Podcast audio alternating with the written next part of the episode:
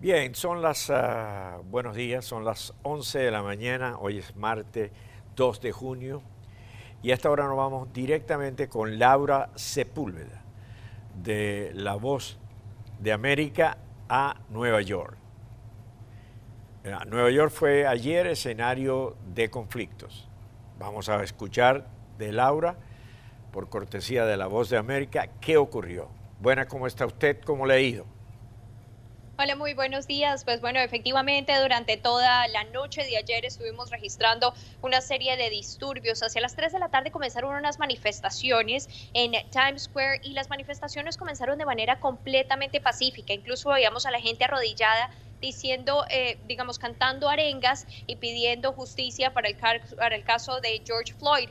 Posteriormente caminaron por alrededor de tres horas y hacia las 4 de la, hacia las 6 de la tarde o 7 de la noche aproximadamente, estas protestas se comenzaron a tornar violentas. Lo que podemos detectar y digamos la forma en la que ya sabemos que va a haber algún disturbio es cuando estas personas comienzan a correr en una eh, grupo muy grande hacia algún sector en especial. Normalmente lo que sucede posterior a esto es que comienzan a romper los vidrios de algún almacén y entran a robar todos los elementos que están allá adentro.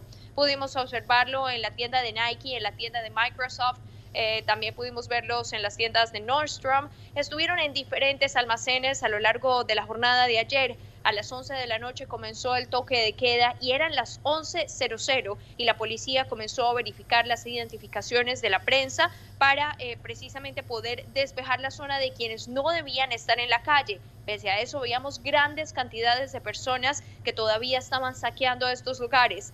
Es debido a eso que las autoridades locales han establecido que el toque de queda para la noche de hoy comenzará a las 8 en vez de las 11. Bien, eh, se pudo determinar la responsabilidad porque diera la impresión que había como ciertos grupos orquestados para, para asaltar estas tiendas, para es decir, unos iban a protestar, pero habían otros que tenían otras intenciones. ¿Se ha podido establecer la diferencia, Laura?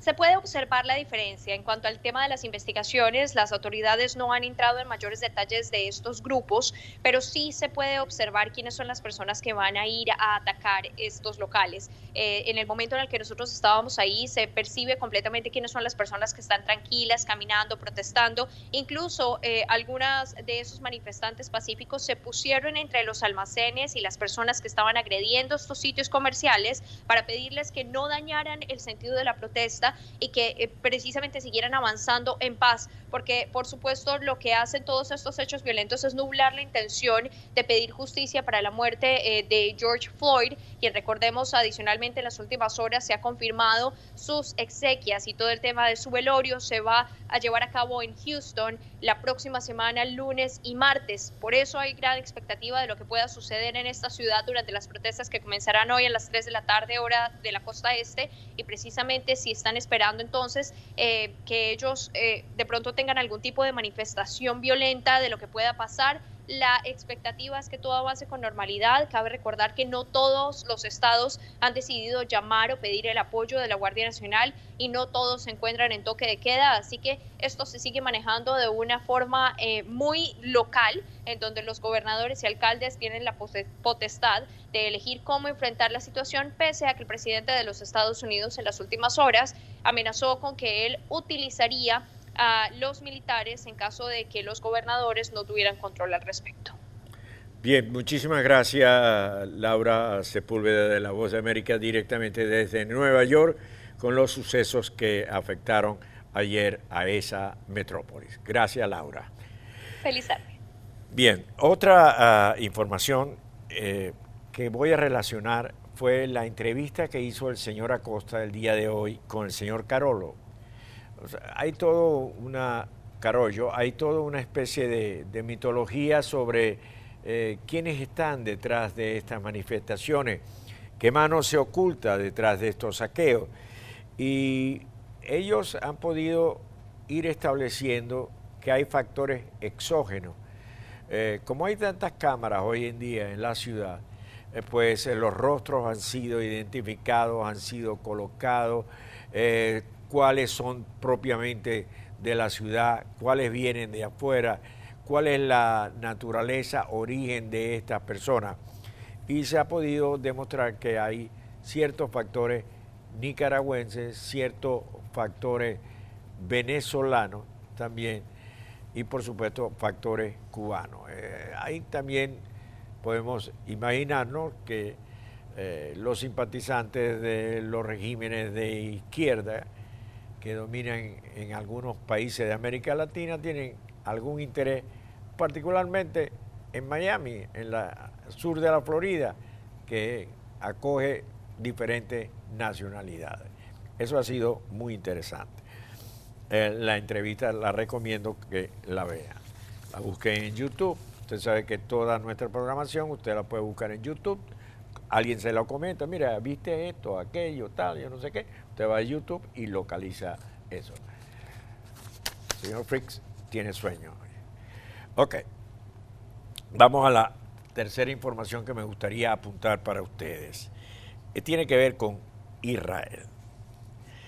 Eh, en una página, una página israelita, que se las vamos a enseñar, habla el director del Mossad. ¿Qué es el Mossad? El Mossad es el servicio de inteligencia de Israel. El director se llama Josie Cohen y eh, anunció este miércoles que las políticas de Nicolás Maduro en Venezuela exacerbarán la seguridad internacional y la paz mundial. Eh, esto es muy delicado. ¿Y por qué es delicado? Fíjense el razonamiento. El comercio y especialmente las exportaciones de petróleo entre Irán y Venezuela preocupan al gobierno israelí y esto puede haber llevado a Israel y a sus aliados a obligar a Caracas a través de operaciones de seguridad e inteligencia a suspender las actividades lo más pronto posible. Ustedes saben que el servicio de, yo no soy muy especialista en esta materia, pero los servicios de Israel, el Mossad y la Central de Inteligencia Americana trabajan muy, muy de cerca. Eh, todo esto a raíz de los cinco petroleros iraníes que han llegado. Por su parte, el Ministerio Político que es el Ministerio de Relaciones Exteriores de Israel, también llamó y señaló lo siguiente a raíz de los intercambios entre Irán y Venezuela. Abro comillas. Un acto descarado para desestabilizar la frágil paz mundial. Cierro comillas. Es una declaración del Ministerio de Relaciones Exteriores. Se menciona que Vuelvo a abrir comillas.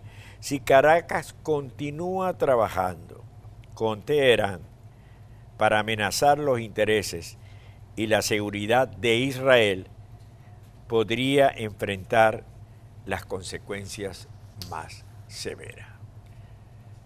Si hay un país que no juega garrito y que ha tenido que conseguir su independencia, liberar su territorio, y enfrentar constantemente enemigo es Israel. Si hay un pueblo que ha sabido siempre defender sus creencias religiosas, es el pueblo judío.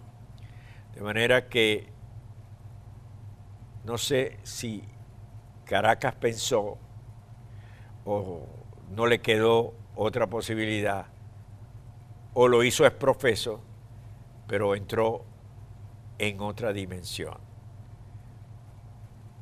El Mossad y la CIA